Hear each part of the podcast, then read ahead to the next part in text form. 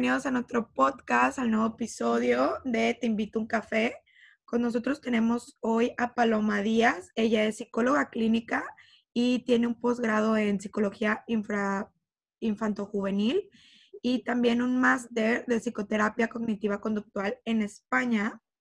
Y ahorita ella tiene su propio proyecto personal que se llama Be Full Mind y ahí da terapias individuales y también ofrece conferencias para escuelas y empresas. Así que hola Paola, Paloma, bienvenida. Hola Carla, muchísimas gracias. Gracias por invitarme, estoy súper contenta y emocionada y por esa introducción también muchísimas gracias. Feliz de estar aquí. Muchas gracias por estar con nosotros, Paloma. Y pues a todos, Paola no va a poder estar con nosotros el día de hoy por problemas técnicos, pero pues Paloma es amiga de, de Pau, se conocieron en España, entonces Paloma tiene muchísima experiencia y más en este tema que vamos a tocar hoy, que es la depresión y la ansiedad. Y bueno, Paloma, cuéntanos, primero que nada, ¿qué es la depresión y la ansiedad? ¿En qué se parece? ¿En qué se distinguen? ¿Y por qué son tan comunes hoy en día? Ok. Creo que, digo, siempre cuando hablo de depresión y ansiedad me gusta hacer mucho la diferencia entre la emoción y un trastorno, porque muchas veces se habla eh, de ansiedad como un trastorno o de eh, depresión como, un, como una parte más bien emocional, como algo aislado, ¿no? Entonces, de entrada, hay una diferencia entre tristeza, ansiedad y un trastorno depresivo y un trastorno de ansiedad. Lo que hace que, se considere trastorno es una serie de síntomas y de cuestiones cognitivas, físicas, emocionales y conductuales que se unen y disparan a lo largo del tiempo una condición, ¿no? O sea, que, son varios factores que en conjunto generan un trastorno. Porque si hablamos de tristeza y de ansiedad, así solito, son emociones.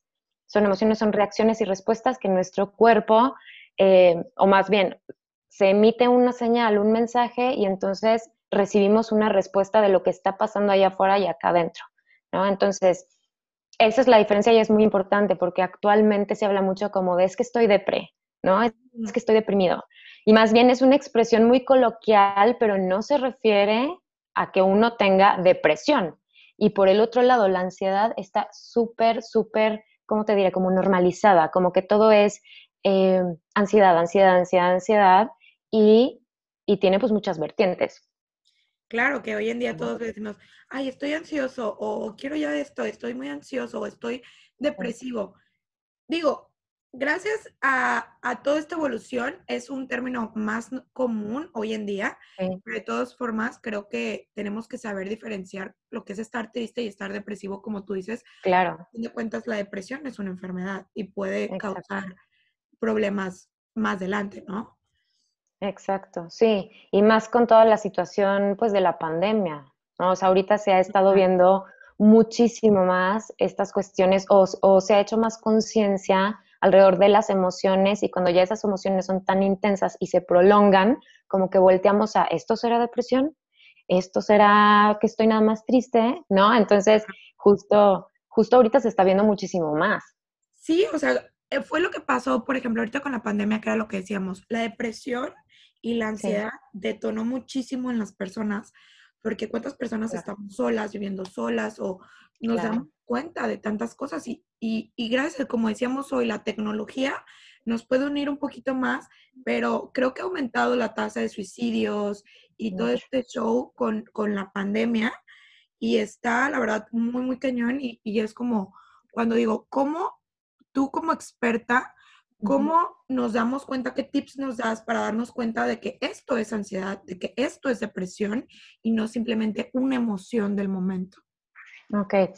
Algo súper importante es el tiempo, o sea, el tiempo que lo experimentamos. Todas las emociones tienen como característica que son momentáneas. Lo que pasa es que hay veces que es tan intensa o que se dan en cadenita o que termina y se repite otra o termina y de repente pasa algo más y vuelve a aparecer, que creemos que son, eh, que son eternas, ¿no? O sea, que siempre me siento así.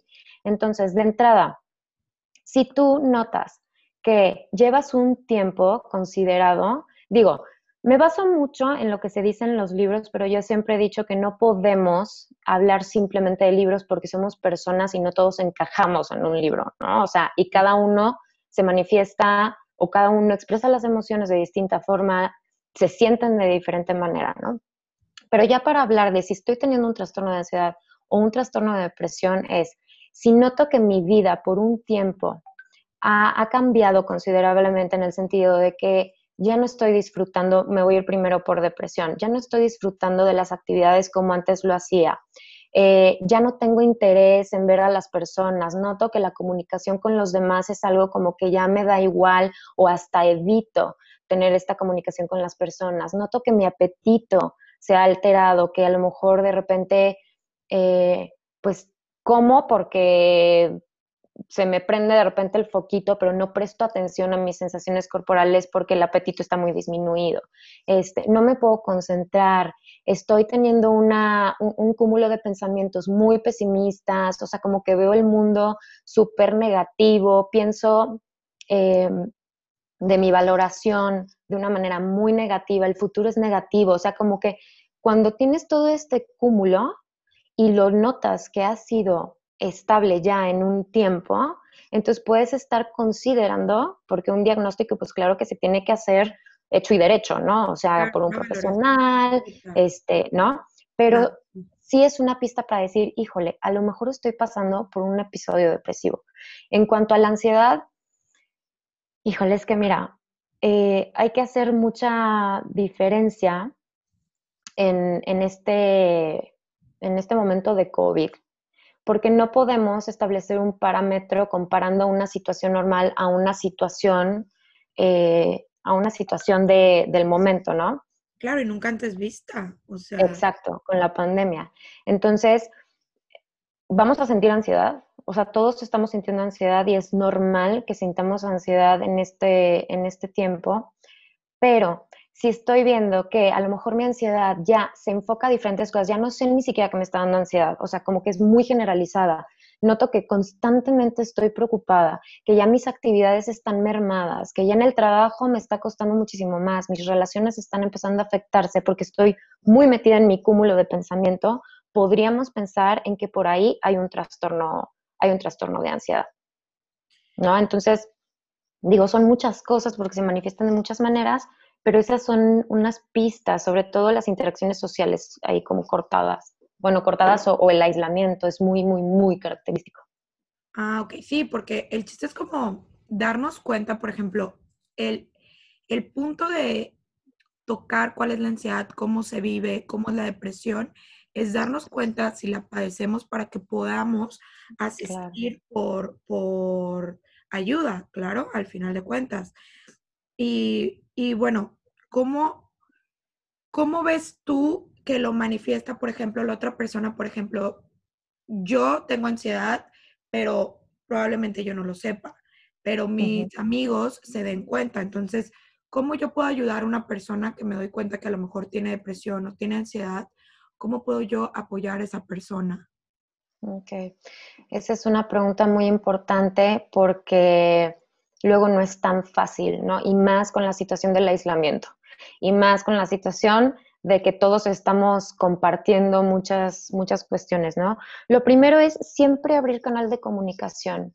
O sea, siempre, siempre, siempre cuando notes algo, eh, platícale a la persona lo que estás observando, sobre todo en sus conductas. O sea, por ejemplo, oye, fíjate que me he dado cuenta que últimamente estás eh, como muy apartado. Digo, ahorita con el distanciamiento se puede hacer eh, pues por Zoom, por, por WhatsApp, o sea, todo eso. Y cuando no contestan es noto tu distanciamiento, te noto, si ves a la persona y es así, te noto pálido, este, noto estas cositas, ¿estás bien? ¿Te puedo ayudar en algo? comentarle a lo mejor de cuentas o de, de, estos espacios en donde se promueve información, psicoeducación, con profesionales o que se están hablando de temas muy actuales. Oye, fíjate que escuché este capítulo y me acordé de ti. Escúchalo, ¿no? O sea, como, como hacer es... Sí, sí, sí, sí. Yo también, siempre ser empático. Fíjate que yo también me he sentido por momentos de esta manera, ¿no? He sentido ansiedad, me he sentido muy preocupada, tengo mucha incertidumbre. y, he notado en ti a lo mejor cuestiones que noto en mí. ¿Te identificas? Mucho, mucho, mucho el canal de comunicación, abrirla. Y por otro lado también respetar, o sea, respetar cuando la persona te dice, pues no, ¿no? O sea, decir ahorita no. Que no quiere hablar de ese tema en ese momento, que a lo mejor está lidiando mucho con eso, ¿no? Claro, claro, pero sí hacerle saber que estás ahí de la manera en la que a esa persona eh, le gustaría tu apoyo. Claro, sí, porque a fin de cuentas, como dices, muchas, muchas personas no nos gusta abrirnos a las demás personas y decir, sí, tengo esto, me siento así. Claro. Pero siempre apoyar de que, ok, estoy aquí, si necesitas, estoy aquí. Y, y pues más que nada, como intentar estar en ese apoyo. Y yo me voy para, por ejemplo, ahorita, como decimos, con la pandemia, esto se ha detonado mucho más. Entonces, ¿cómo, por ejemplo, la depresión y la ansiedad también puede estar en niños jóvenes, de que en infantes? Sí, sí, sí, sí.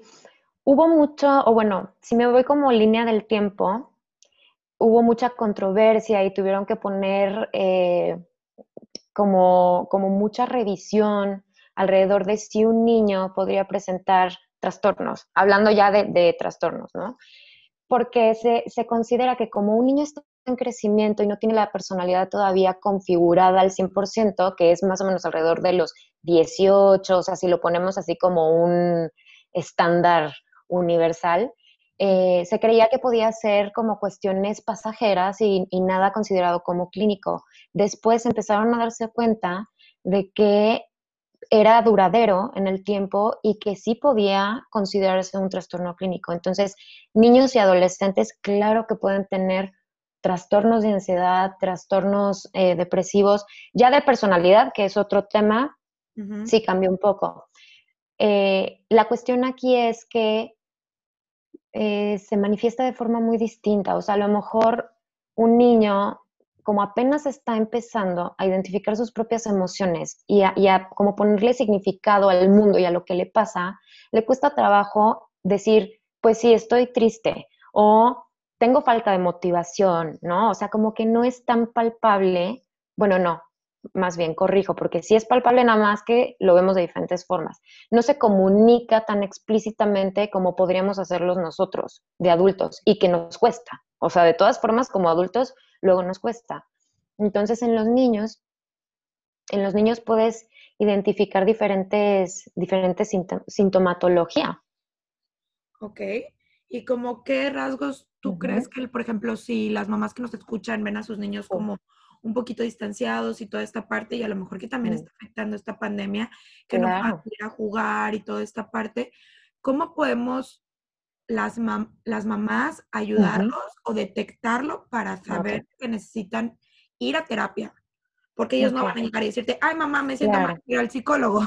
Claro, claro, sí. Sí, es más, yo creo que ni siquiera saben, ni siquiera saben lo que es un psicólogo. Ni siquiera saben que están mal, porque ellos están desarrollando su personalidad claro.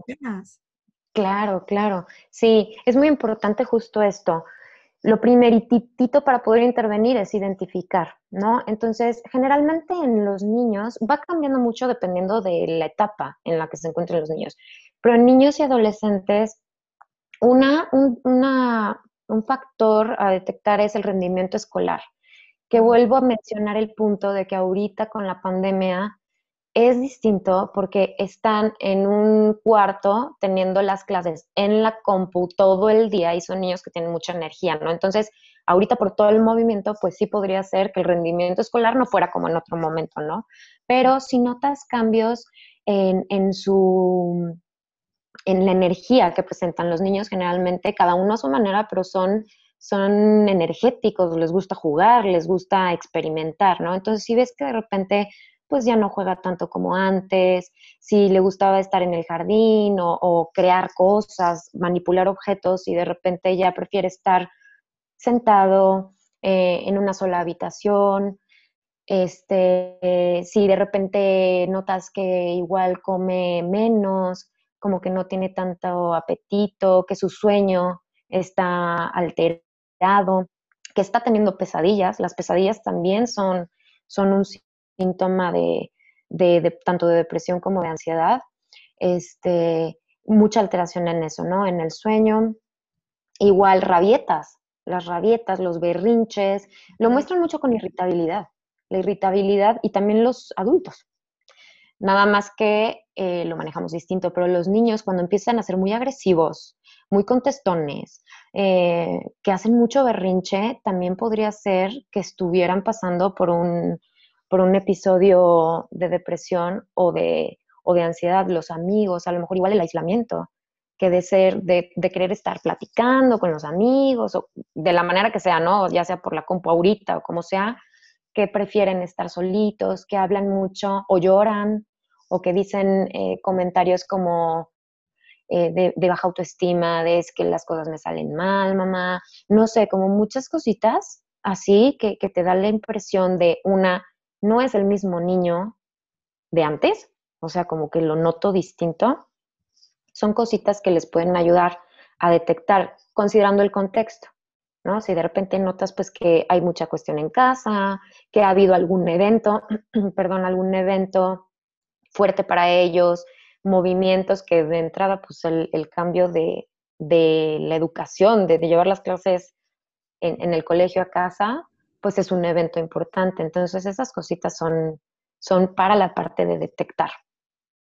Ok, sí, es interesante porque, como dices, esto del, enojo, que es una forma de mostrarlo, y creo que tienes razón en, en, que también lo manifestamos de esa forma los adultos.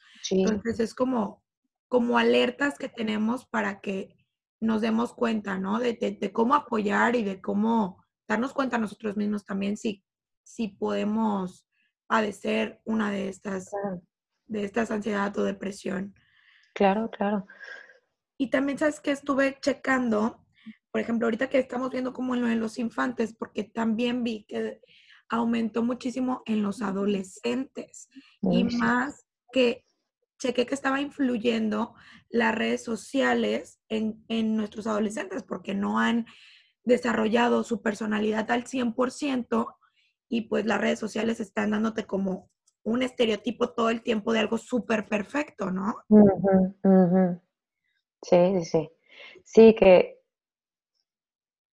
que fíjate que justo en esta cuestión digo, no solamente los adolescentes, ¿no? O sea, ahorita que decías cómo ha incrementado la cuestión de depresión, ansiedad, hasta pensamientos suicidas en los adolescentes, también en adultos jóvenes.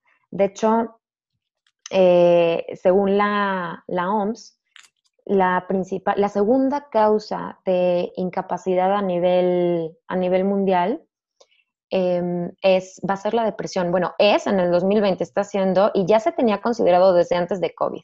Entonces, es en general, o sea, no nada más afecta a un cierto grupo de población, pero justo en, este, en esta cuestión, con, con respecto a las redes sociales y cómo nos impacta desde adolescentes hasta adultos, sobre todo adultos jóvenes, es tal cual como dijiste, se presenta un mundo paralelo.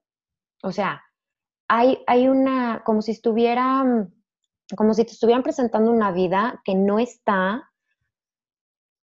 mm, unida con los aspectos tanto, vamos a ponerle positivos como negativos. Entonces, lo que se ve son realidades utópicas, ¿no? Entonces, si se empieza desde el adolescente, que ahorita están con el TikTok y con todo eso, y que no, no pretendo este, satanizar las redes sociales porque tienen muchas cuestiones positivas, pero lo, lo, que se ve es eh, como toda la cuestión, vamos a ponerle positiva, alegre, de éxito, eh, de likes. Entonces es un, ok, yo lo que tengo que hacer es tener esa imagen, tener ese estilo de vida, pero no se toma en cuenta que atrás de esa cámara, cuando se apaga la cámara, puede ser una realidad totalmente distinta. Entonces es un, o sea que es un, oye, pues yo no me siento tan bien, yo tengo mis problemas, estoy lidiando con esto y estoy viendo que la gente en las redes sociales es feliz, sale, brinca, incluso dentro de pandemia, pues lo veo contento, bailando y esto, y yo aquí sentada diciendo por qué, ¿por, qué está pasando esto? ¿No? Entonces eso genera frustración. Claro, y es que como decimos, no es satanizar las redes sociales porque a fin de cuentas tienen muchas cosas buenas. Y aquí en el podcast siempre hemos tocado esa parte de cómo nos afecta las redes sociales en nuestra personalidad últimamente, porque queremos mostrar que estamos súper felices, nos va súper bien, mi vida es perfecta, la, la, la, la, y empezamos a hacer máscaras a fin de cuentas, ¿no? Y es como comentábamos la vez pasada, las redes sociales son una herramienta súper poderosa para ventas, para comunicarte con tus amigos, con tu familia, para que sepan cómo va tu vida, sin tener que mandar un mensaje a cada una de tus amistades. Pero también tenemos que ser conscientes que las redes sociales es una parte de la vida de todas las personas y que queremos mostrar lo bueno, ¿sabes? A fin de cuentas, porque ¿quién quiere subir de que estoy súper triste, estoy llorando, estoy así? Claro, claro. A fin de cuentas es, no, pero es estar conscientes de que toda esa parte es la parte bonita, el alegrarnos, el ponernos de buenas, el ver que le va bien a un amigo y tomarlo por esa parte y no por la parte de que todo mundo es perfecto menos yo. Exacto, exacto, sí. Sí, porque eh, es que la perfección no existe. O sea, algo que, que genera muchísima o que se, que se implica mucho en la cuestión de la ansiedad y la depresión justo es el ideal de perfección. Entonces, es estar persiguiendo, yo siempre pongo el ejemplo como de estos conejitos que se ponen la zanahoria enfrente y corren, corren, corren, corren, corren atrás de la zanahoria y pues nunca la alcanzan porque está amarrada, o sea, porque no hay manera de que la alcancen. Exacto. Así nos pasa con la perfección.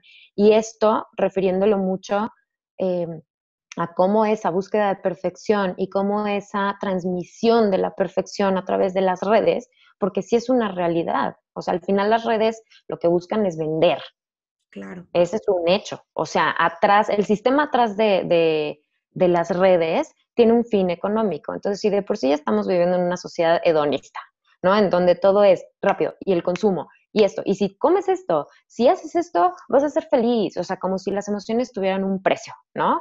Tú tomate esto y entonces va a depresión y todo. Entonces, imagínate, o sea, si como adultos, de repente, como estás, te metes a ese mundo alterno te vas como con la finta y de repente dices, híjole, pues no, o sea, por más que le busco y le hago y esto, pues no, no, no logro mejorar en este sentido o no me siento como debería de sentirme un adolescente, pues todavía más, ¿no? Y a los adolescentes pues les está tocando difícil el mundo ahorita. Claro, sí, o sea, les ha tocado, o sea, como decíamos, de hecho, no sé si has visto una película, bueno, es un documental que habla de de las redes sociales en Netflix.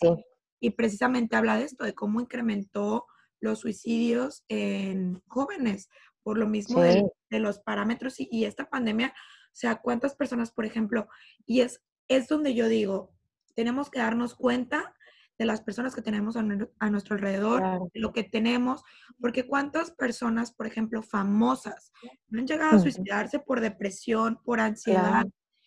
Entonces es una enfermedad que nos da a, todo a todos los sectores, a todas las edades. Y que tenemos que estar alertas como, como amigos, como familiares, como tú amando tu ser, tu persona. Estar alerta de todas esas señales y darnos cuenta que todo esto, las redes sociales es algo para conectarnos, para, para comprar, para vender, para mi negocio, pero darnos cuenta que lo que vemos ahí es la parte bonita de todas las personas. Exactamente, sí, y hacer, ser selectivos con nuestras redes. Ahí está, ahí está el, punto. Elige cuentas que realmente te aporten este contenido de valor, que te ayuden a, identificar tus emociones, que, que, te ayuden a sentirte, a sentirte mejor. O sea, sí ser muy selectivos, ahí está, ahí está la clave totalmente. Entonces, ese es un, punto súper importante. Sí, claro, de que tú puedes ver a quién sigues y eso es lo que estás, de que prácticamente comiendo todo el tiempo, ¿no? En tu cerebro, alimentar tu cabeza de, esa, de esas cuentas, porque realmente ahorita tenemos cinco minutos del break, lo que sea, y ¿qué es lo primero que haces? Claro. Y es que es lo que lo tienes ahí. O sea, está instantáneo, o sea, es así, ti, ti, ti, todo rapidísimo. Entonces, claro, el acceso es así de rapidísimo. Sí, y, todo está llegando al inconsciente que muchas veces decimos, ay, ¿qué importa? Me voy a meter esto a lo mejor leo un chisme aquí o una mala noticia aquí, pero no pasa nada, no es de mí. Pero, ¿qué onda con lo que se está quedando en tu cabeza, con la energía que estás trayendo? 100%. Y los diálogos, o sea, todo, el cerebro es una esponja. El cerebro es una esponja. Entonces, todo lo que tú escuchas, todo lo que tú ves, todo lo que tú te hablas, o sea, tus diálogos internos, es que el cerebro lo cree como una realidad. La parte más primitiva del cerebro lo cree como una realidad. Entonces, si tú ya tienes por ahí eh, el, como que no sabes si tienes a lo mejor algún trastorno depresivo o ansioso, o sin que sea un trastorno, pero tienes eh, la ansiedad súper elevada, por ejemplo, es como echarle leña al fuego. O sea, estar viendo contenido o escuchando o no parar el carrusel de pensamientos, tu cerebro piensa que es una realidad lo que está viviendo cuando pues, los pensamientos no son una realidad, o sea, pensamiento no es realidad. Sí, claro. Entonces sí. Sí, es que creo que esta parte de, más que nada de lo que estamos viviendo hoy en día, pues influye muchísimo en nuestra salud mental porque no nos damos cuenta a veces qué es lo que estamos dejando entrar a nuestra vida diaria, porque es prácticamente abrirle la puerta de tu casa. O sea, el celular lo tienes contigo todo el tiempo hasta en el baño. O sea. Sí, sí, sí, Claro, entonces, ¿tú cómo nos recomiendas como, por ejemplo, buscar un terapeuta, decir, ok, quiero empezar a ir a un terapeuta a porque simplemente mucha gente piensa, ay, ir a un terapeuta es porque estás loco o estás depresivo. No, como nos dijo otra psicóloga, eh, Paulina, es canasta básica. O sea, realmente no es lo mismo platicar con una amiga eh, a platicar con un profesional que te puede ayudar, porque ustedes también ayudan a crear metas, a cómo enfocarnos, a cómo seguir, qué es lo que queremos. Entonces, ¿tú qué, ¿Qué nos recomiendas? ¿Cómo elegimos un terapeuta? ¿Y qué es lo que ves en una terapia, por ejemplo, cuando quieres tratar un problema como ansiedad y depresión? Ok. Creo que dices, bueno, dijiste cosas muy, muy importantes y unidas con lo que dijo Paulina, colega. Eh, me, me encantó eso de canasta básica y no lo digo solamente desde la parte profesional, sino yo también como paciente, porque yo también tomo mi terapia, ¿no? Claro. Efectivamente, hay muchos tabús y muchas ideas alrededor de que para ir a terapia eh, necesitas tener un diagnóstico o sentirte ya fatal. O sea, no, al revés. Si tú notas, una, este, que tienes a lo mejor algunas dificultades en la vida o que te gustaría mejorar, pero te cuesta un poquito ver por dónde, lo que hace un terapeuta es que es una persona que desde un punto de espectador y objetivo, y con un estudio detrás, o sea, con varios estudios y con, estrategias e intervenciones, te va a ayudar a sacar todas las piezas de tu rompecabezas que están mezcladas, las sacas, las ves, armas el rompecabezas y lo incorporas. Y entonces te da la pauta y te da el caminito para saber por dónde irte. O sea, de hecho, un terapeuta nunca te va a decir qué hacer, porque si no estarías quitándole la responsabilidad de la propia vida al paciente. Y entonces no, no serviría de nada, ¿no? Sería como, pues yo te soluciono y ahí vas. El chiste es enseñarle lo que no alcanza a ver y qué otras formas puede implementar para conseguir resultados distintos. Cada enfoque es, es diferente. O sea, por ejemplo, yo soy cognitivo-conductual, habrá quien, quien sea psicoanalista, habrá quien sea sistémico, cada uno desde su propia trinchera y con su propio enfoque tiene su método y Em, y resulta, ¿no? Ahora también es importante tú como persona y en base a tu personalidad y en base a lo que, a lo que estás pasando en ese momento, elegir quizás un enfoque que te ayude este, a solucionar, o sea, solucionar dependiendo de tu problemática actual o lo que quieras lograr y que vaya más acorde a ti. Y también no lo quiero poner como que esa prueba y error en el sentido de, pues a ver si funciona y a ver si no. No, o sea, cada uno funciona desde su, desde su punto, pero también si tú como persona no te identificas con la personalidad de un terapeuta, porque al final, pues los terapeutas tenemos nuestra personalidad, se vale 100% hacer el cambio, decir, ¿sabes qué? Híjole, no me latió, ¿no? Pero definitivamente, ajá, Es como los amigos. El psicólogo es un amigo a fin de cuentas, pero con un punto profesional. Entonces tú no vas por la vida hablando con todo mundo, ¿estás de acuerdo? Porque no todos hacemos clic a la hora de conocernos. Entonces creo que esta es una relación más, tu psicólogo es una relación intrapersonal más en tu vida. Sí, sí, y también, eh, claro, o sea, la parte de que te ayuda a conocerte de manera profunda y a hacer conciencia de muchas cosas que cuestan trabajo y que no necesariamente tienes que tener una problemática fuerte o algo así, sino un proceso de conocimiento profundo que es padrísimo. o sea, es padrísimo. Exactamente.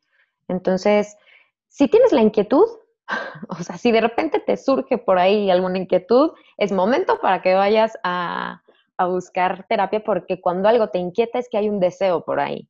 Claro, y más que, como yo digo, a veces hasta por curiosidad, ¿no? Que es una terapia. Sí. y, te gusta y yo creo que, que es esa parte como de encontrarte a ti, conocerte más a ti y decir, oye, tengo estos objetivos, por ejemplo, ahorita me siento súper bien, estoy en mi mejor punto, tengo todo lo que quiero, pero quiero desarrollar más esta parte, irme más por esto. No necesitas estar mal para ir a terapia. Claro, claro, claro, claro. Sí, no, no, no. Ese es un, vamos a ponerlo mito. O sea, ese es, mito de la terapia, o es como el, esta visión que se ha intentado romper justo porque esa es una de las principales resistencias para que alguien se anime a ir a terapia.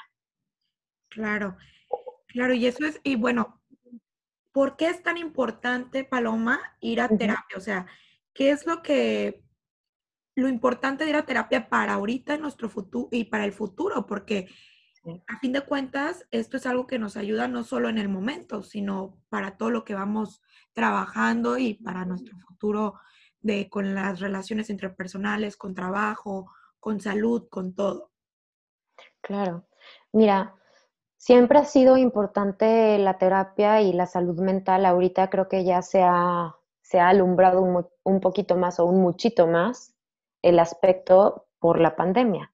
Y entonces voy a hacer mucha referencia a, es una realidad que la vida nos cambió drásticamente en un año. Y, bueno, déjate de un año, o sea, en meses, de un día para otro fue un, ¿sabes qué? Toda tu vida va a cambiar.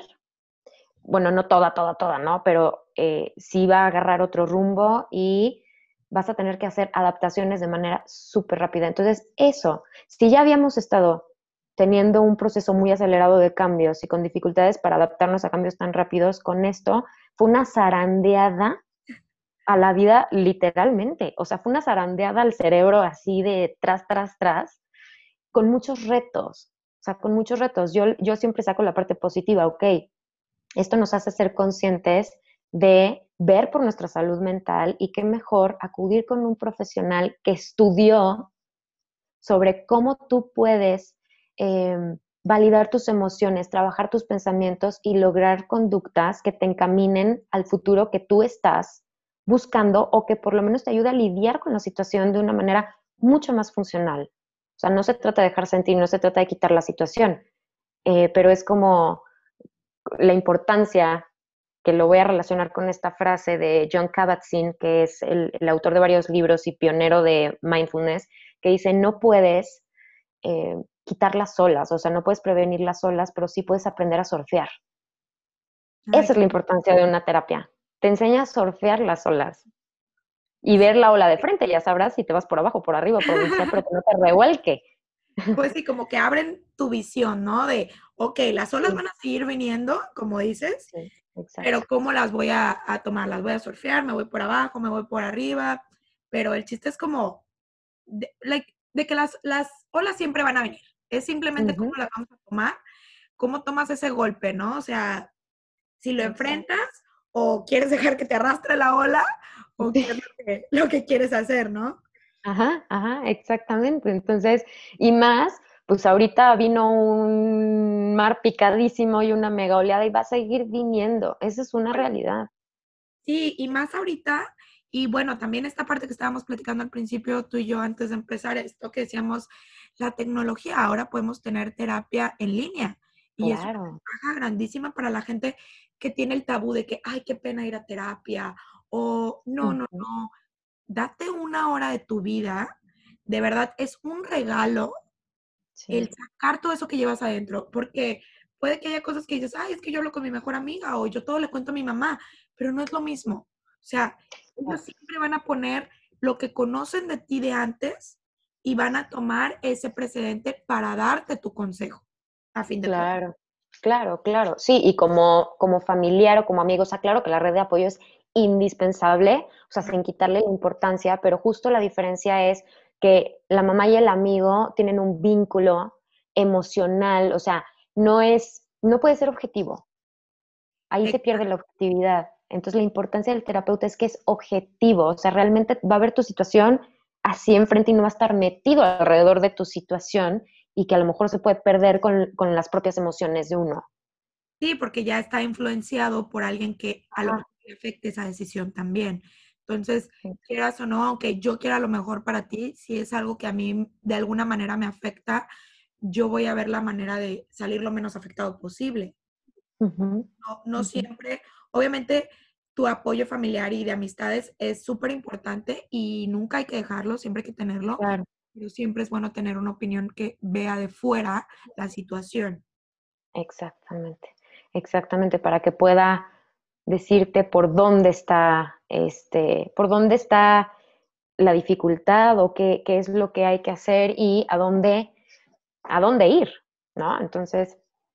Sí, claro, y también darnos cuenta, o sea, por ejemplo, yo personalmente eh, fui diagnosticada hace años con ansiedad y depresión. Y la verdad es que yo no sentía nada y era algo como por algo de lo que empezó este podcast que queríamos con Paola, como apoyar a la gente que, que a lo mejor no nos damos cuenta.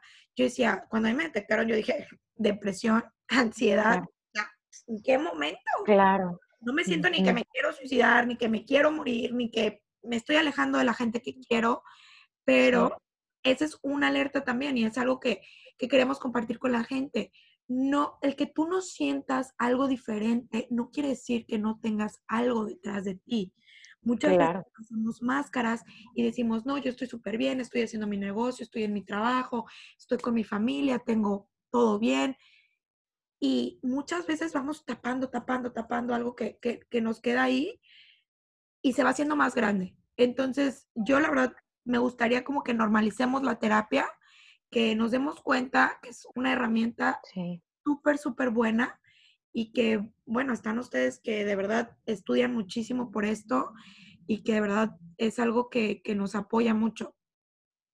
Sí, sí, 100%. Y dijiste algo súper, súper importante eh, muchas veces y sobre todo, bueno, como digo, cada persona lo expresa diferente y lo vive diferente, pero es silencioso, o sea, la depresión, por ejemplo, es súper silenciosa, va lentamente, o sea, no es de repente así de ¡pum! llega y ya, no, como que es una cadenita que va avanzando y tú también te vas acostumbrando con, a esos cambios paulatinos. Sí, y otra cosa, Paloma, que la, eh, algo que tenemos que aclarar, creo, o sea, y me encanta que estés tú aquí para preguntarte, y que nos puedas explicar un poquito más de esto, que la depresión no es una enfermedad, que, ah, ya fui a terapia, ya se me curó, ya estoy. Es algo silencioso y recurrente una vez que ya lo... Sí, depende mucho, eh, depende mucho la persona. Em, si tú tienes una predisposición que, que, por ejemplo, en tu familia hay historial de depresión, de ansiedad, es mucho más probable que tú a lo largo del tiempo se dispare y que a lo mejor vengan episodios recurrentes. Eh, como también puede ser que te haya dado una vez y no vuelva a darte tal cual un episodio depresivo mayor, por ejemplo, ¿no?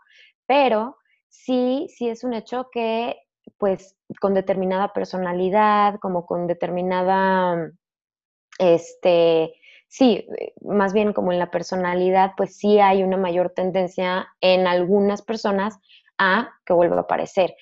Lo bueno también, justo con esto, de ir a terapia es que ya sabes tus focos rojos. O sea, ya puedes identificar cuando te estás sintiendo así, es como, ok, de esta manera, este, no sé, estoy perdiendo el apetito, o sea, aún haces conciencia, ¿no? Entonces, me he dado cuenta que estoy perdiendo el apetito, me he dado cuenta que estoy más, más aislada, como que aparecen los pensamientos de, ay, es que estoy cansada. No, es que sabes que, este, híjole, tuve un día así súper pesado. Con esto no quiero decir que si tienes un día pesado y no tienes ganas de, de hablar con la gente, ay, no, no, no, no, no. Pero que es recurrente, ahí dices, como que me está sonando algo que ya viví anteriormente, foco rojo, ¿no? O algunas situaciones de foco rojo, y entonces puedes actuar mucho antes. Sí, o sea, si ya estás haciendo terapia y ya ellos te, ayudan con, tus focos, como dices, ya es más fácil detectar cuando estás teniendo un nuevo episodio. Exacto. Sí, claro. ¿Y qué hacer ante ese, ante ese episodio? O sea, detectar y qué puedo hacer. Y como decimos, el qué hacer, yo me, o sea, es dependiendo de cada persona, porque no es como la terapia, como hemos dicho, es personalizada. No puedes decir, ok, tienes un episodio de ansiedad en este momento, toma agua, por ejemplo. ¿no? no es un remedio. Claro, claro, porque somos, somos seres individuales únicos, con una vida única, con un sistema de relaciones único, independientemente de que exista un diagnóstico, o sea, que a lo mejor se comparten síntomas, pero siempre, siempre, siempre tienes que ver de forma individual y cómo en ti se expresa cuáles son tus propios síntomas, qué estrategias te funcionan a ti. Claro, y Paloma, eh, ¿tú crees que hay alguna relación entre ansiedad y depresión? Como que probablemente si tienes una tengas la otra o, no. Sí, sí hay, sí hay una relación, o sea, no es, no es que siempre que se presente depresión se va a presentar ansiedad. Lo que pasa es que, por ejemplo, Em, el, pensamiento ansioso es muy cansado, muy cansado, se está constantemente duro y dale un carrusel diciéndote que algo va a pasar, que no sabes qué, o como que tienes idea, pero que va a ser catastrófico, ¿no? Entonces, tus niveles energéticos también se bajan, ¿no? O sea, dedicas tanto, a, tanto enfoque a ese pensamiento tan catastrófico que empiezas quizás a descuidar muchas actividades o empiezas a ver una Em, una merma en muchas de tus, de tus, este, de tus áreas en la vida y empiezan a aparecer pensamientos de desesperanza, de poca motivación, de una valoración negativa y entonces ahí puede brincar también, o sea, se une un episodio depresivo, por ejemplo, ¿no? O también con todos estos pensamientos depresivos, ¿no? Que te dicen, por ejemplo, es que no vales nada, es que el futuro eh, es, es, tan incierto que no puede venir nada absolutamente bueno siempre y empiezas a generalizar, ¿no? Es que siempre hago las cosas mal, es que en todo me va mal, la gente piensa de mí, tal, tal, tal. Eso, pues claro que eventualmente también te puede generar mucha ansiedad. O sea, pensar eso de ti mismo, sentir que todo es una amenaza, también podría generar como secundaria una, este, un trastorno de ansiedad, por ejemplo. Sí es muy común, sí es muy común que se, que se presenten episodios mixtos, o sea, que, que se presente ansiedad unida con, con, depresión, aunque no es que sea una norma. Ok. Sí, puedes tener una a la otra. Sí. Ok, sí. Y por ejemplo, en los ataques de ansiedad, yo creo que, mm, ¿cuáles crees tú que son? Obviamente, como decimos, cada quien tiene sus focos, pero ¿cuáles crees tú que sean claves, porque creo que la ansiedad es algo muy común y más la gente que estamos trabajando, que tienes mil cosas que hacer, la pandemia, la familia, y ahorita con todo esto, creo que, híjole, la gente que tiene hijos y ahora que voy a trabajar y ahora qué voy a hacer, ¿cuáles son como esos focos que nos pueden ayudar a detectar que tenemos ansiedad? Y si tienes como alguna, como, pues sí, como un ejercicio, como una clave de cómo, cómo bajar un poquito ese nivel. Ok. Mira, yo siempre, siempre les digo a mis pacientes y cuando hablo de psicoeducación que es muchísimo más fácil identificar por la cuestión física, por los síntomas físicos, porque al final em, es como la punta del iceberg, ¿no? Se puede ver así, o sea, el cuerpo te va a mandar la señal de que está esta cuestión de, la ansiedad y el pensamiento ansioso. Entonces, cuando empieza la, la respiración acelerada, que sientes como eh, como ganas de correr, o sea, como si tuvieras dinamita en el cuerpo, así como que está a punto de explotar. Ajá, exacto. Este, que te cuesta trabajo tragar o que tienes uno en la garganta, que tienes ganas de llorar, temblorina, o sea, detente un segundo y observa qué es lo que está sintiendo tu cuerpo.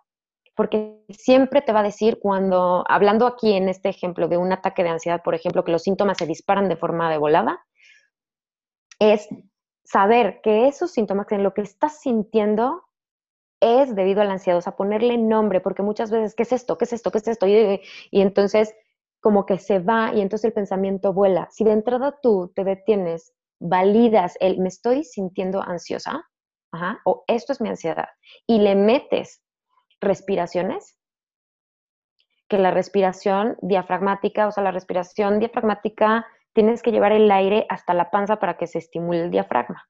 O sea, ahorita como, como es audio, me cuesta un poco de trabajo este, enseñarlo, ¿no?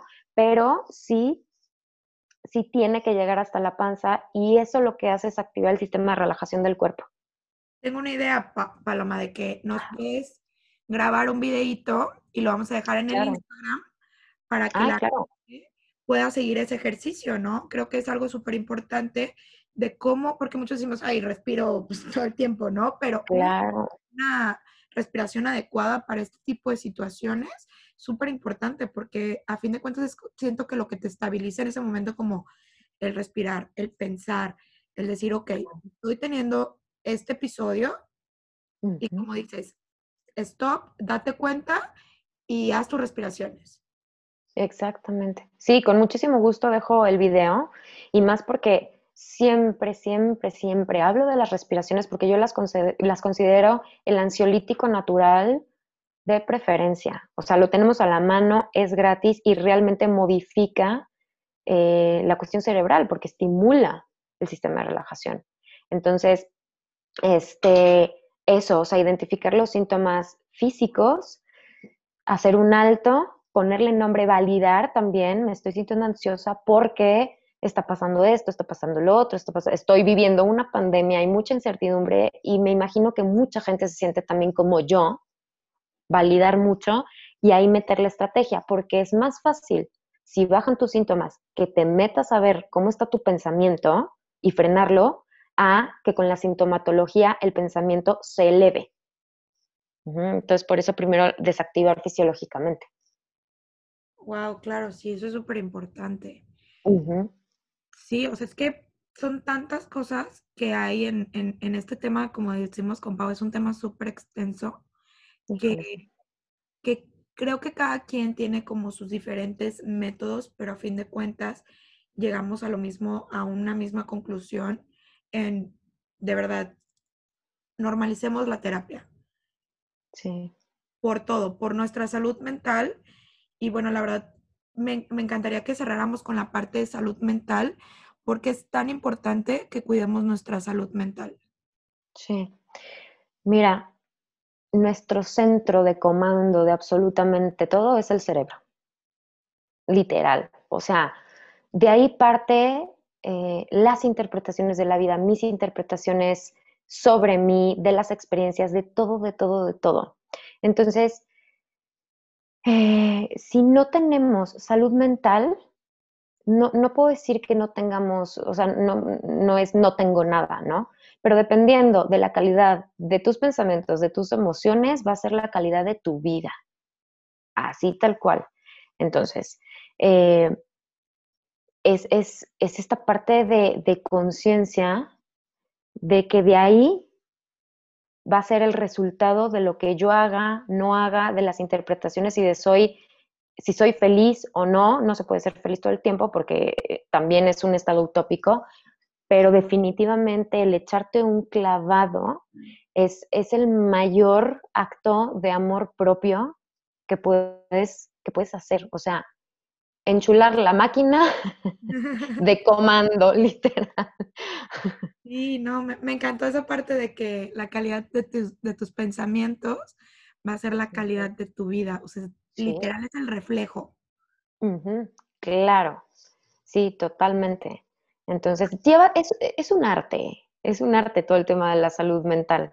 Claro que es un arte, pero justo en nuestras manos, o sea, nosotros no somos nuestros pensamientos, sino todo lo que suceda dentro de nuestra mente puede estar en nuestras manos. Solamente hay que dar un pasito atrás y saber cómo tejer, este, cómo tejerla para que, para que la podamos usar a nuestro favor. Sí. Sí, hacer una, como decimos, un detox de todo, ¿no? De todo lo que, por ejemplo, yo, literal, acabando de grabar este podcast, es, vamos al celular, ¿qué me está intoxicando? Sí, todo a ver, estrategia 1, 2, 3.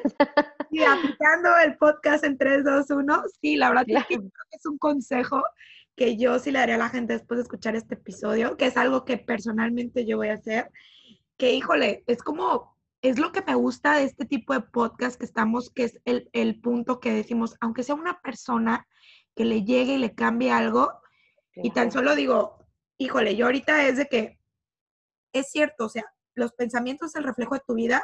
Ahorita me voy a hacer detox a mi celular en 3, 2, 1. para todos a que hagan lo mismo, de, de, verdad lo que vean que no les está funcionando, híjole, eliminarlo. Por más que nos cueste o que decimos, ay, es que pues X, no pasa nada, es una página que a lo mejor pues me meto de vez en cuando para ver el chisme, como para entretenerme. No, es basura que le estamos metiendo a nuestra mente. Sí, totalmente, sí. Y también la cuestión de que eh, la parte de la salud mental es algo de todos los días, o sea, es como la relación con uno mismo, es como cualquier relación con un tercero, o sea, es de estar presente, de estar eh, regando, de estar moviendo, de estar practicando. Entonces, no es de, un momento así de ahí veo cómo está la cuestión de mi salud mental y ya, y ahí, no, no, no, o sea, practícalo, hay que cambiar patrones y hay que eh, implementarlo como un hábito en la vida, como parte de nosotros, el, el, el estar constantemente interactuando con nosotros mismos y poniendo como pilar principal la salud mental, pero siempre. Claro, y darnos, yo creo que es darnos tiempo todos los días y checarnos cómo estamos. Como cuando sí. a alguien, hola, ¿cómo estás? Es claro. darte tu, claro. tus minutos diarios y decirte, hola, ¿cómo estás? Claro. Aparte vives contigo toda la vida. Claro. O sea, no puedes decir, bueno, bye, ya no te veo. No, o sea, despiertas, comes, duermes contigo, claro. Entonces hay que procurar. Hoy no me caíste bien. A veces uno en la noche dice, ya bloqueo. No, pero de ti no te vas a deshacer, o sea, y, ¿sabes qué pasa mucho? Y, por ejemplo, al menos a mí me pasa y, sé de muchas personas que les pasa, que es parte como de que en la noche nos vamos a dormir con tantas cosas en la cabeza que hablamos dormidos.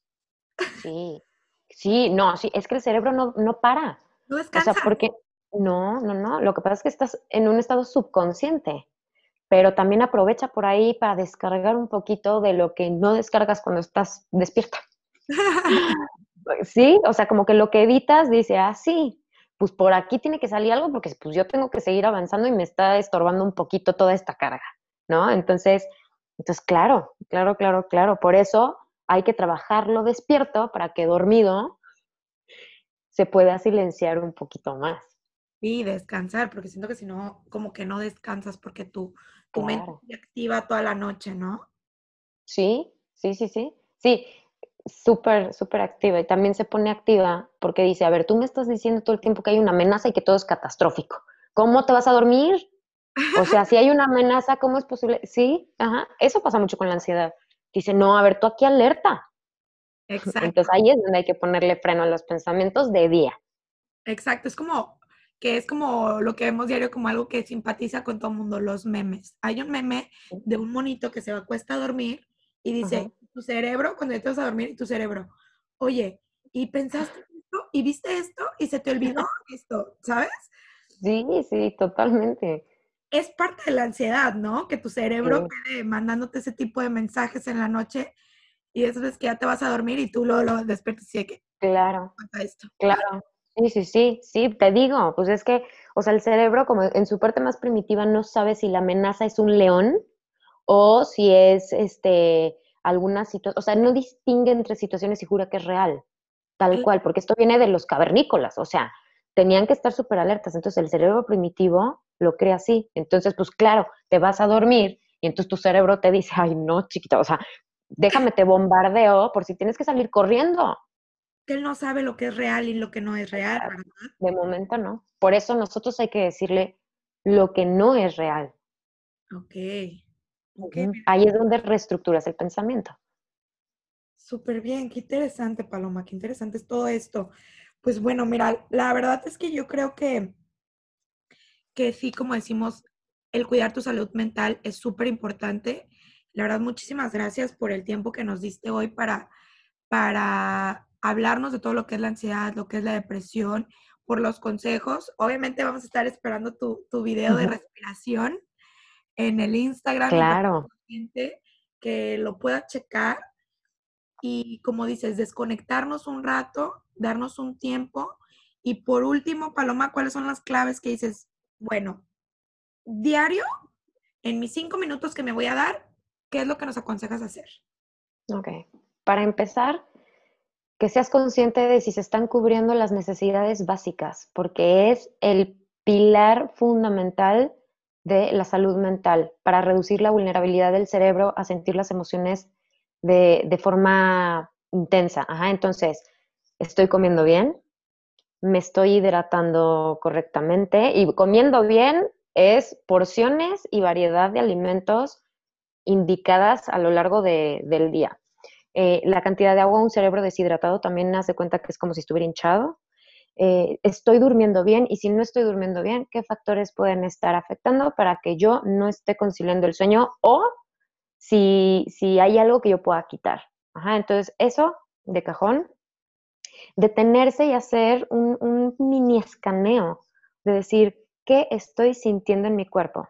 ¿En dónde lo estoy sintiendo? Eh, y ponerle nombre. Eso ayuda muchísimo. ¿Ok? Entonces, en esos cinco minutos. ¿Y cuándo nos recomiendas hacerlo? ¿Antes de ir a dormir o al despertar? Híjole, si se pudiera, si se pudiera en los dos momentos. Yo, personalmente, eh, lo hago antes de dormir, o sea, hago em, ejercicios de mindfulness, por ejemplo, que son de body scan, que te ayudan a identificar en cada parte del cuerpo, si estás en estado de estrés, de, de relajación y tal. Este, pero mientras más veces se pueda en el día hacer estas pausas y, darse esa parte de conciencia de cómo me estoy sintiendo, es mucho más fácil que tú puedas bajar la curva de la emoción a que si la agarras ya de forma intensa. Entonces, mientras realices escaneos a lo largo del día, pero bueno, si, si de plano se va y vamos a empezar de poco a poco, yo sí les sugiero en la mañana y en la noche. Ok, perfecto. Pues empezar aunque sea, ¿no? ir empezando. Claro. Al, sí, exacto, empezar. Elijan el momento del día que prefieran, pero empiecen para que el cerebro vaya generando patrones nuevos. Claro, hacer lo mínimo, como dices, un hábito, ¿no? Una, una vez al día mínimo y incrementando, incrementando. Y pues es una herramienta que de verdad ves los resultados, entonces lo sigues haciendo. Claro, claro, claro, claro, sí, sí, porque al formarse nuevos patrones, el cerebro va a buscar esos estados o va a buscar ya esas pausas. A todo, el, cerebro siempre puede aprender cosas nuevas y puede desaprender también, esa es la maravilla. Claro. ¿Cómo es? Moviéndolo y generándole nuevas pautas de conducta, nuevos eh, pensamientos o reestructurando pensamientos.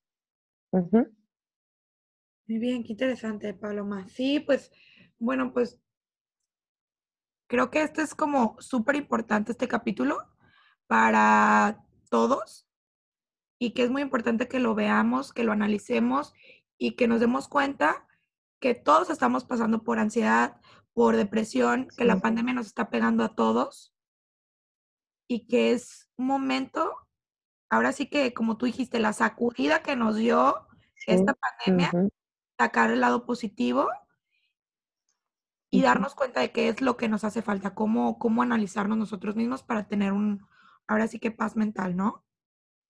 Claro, totalmente. Eh, y, voltear a ver ahora sí las cosas que antes no estábamos volteando a ver, porque probablemente por ahí ya estaba, mm, estaban varias cosillas, varios fantasmitas tocándonos la puerta y lo hacíamos para un lado y para otro. Entonces, tal cual como dices, este es un momento de sacudida, en las sacudidas es en donde volteamos y podemos hacer conciencia, darle un abrazo a todos esos fantasmas, hablándole de pensamiento, creencia, cuestiones inconscientes, y realmente hacer modificaciones. Entonces, esa es una parte muy positiva, el realmente echar el clavado y hacer las cosas distintas. Sí, pues nos quedamos con, hay que echarnos el clavado. Hay que echarnos el clavado, limpiar redes. Limpiar redes, ahorita acabándose y pues muchísimas gracias Paloma, la verdad es que es un capítulo súper interesante, muchas gracias por todo lo que compartiste. De verdad yo sé que esto va a ayudar a más de una persona y, gracias por ser parte de, este podcast. No, hombre, les agradezco yo muchísimo a ustedes la invitación y sobre todo que, que, estén tratando estos temas tan importantes y que definitivamente ayudan a muchísima gente.